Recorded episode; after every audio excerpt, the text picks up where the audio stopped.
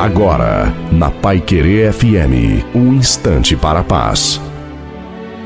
Alô, meus amigos, minhas amigas, boa tarde. Falando aqui, Reverendo Zi Ferreira, trazendo uma palavra de esperança para o seu coração. Eu quero lembrar o texto de Eclesiastes, lá no capítulo 5, no versículo 5, quando Salomão diz: Melhor é que não votes do que votes e não pagues. Que sabedoria extraordinária é a sabedoria de Salomão. Conheço muitas pessoas que já fizeram votos, fizeram declarações e afirmações movidas tão somente de um lado pela emoção e a outra também movida pela falta é, de palavra. A Bíblia está dizendo que nós precisamos cumprir.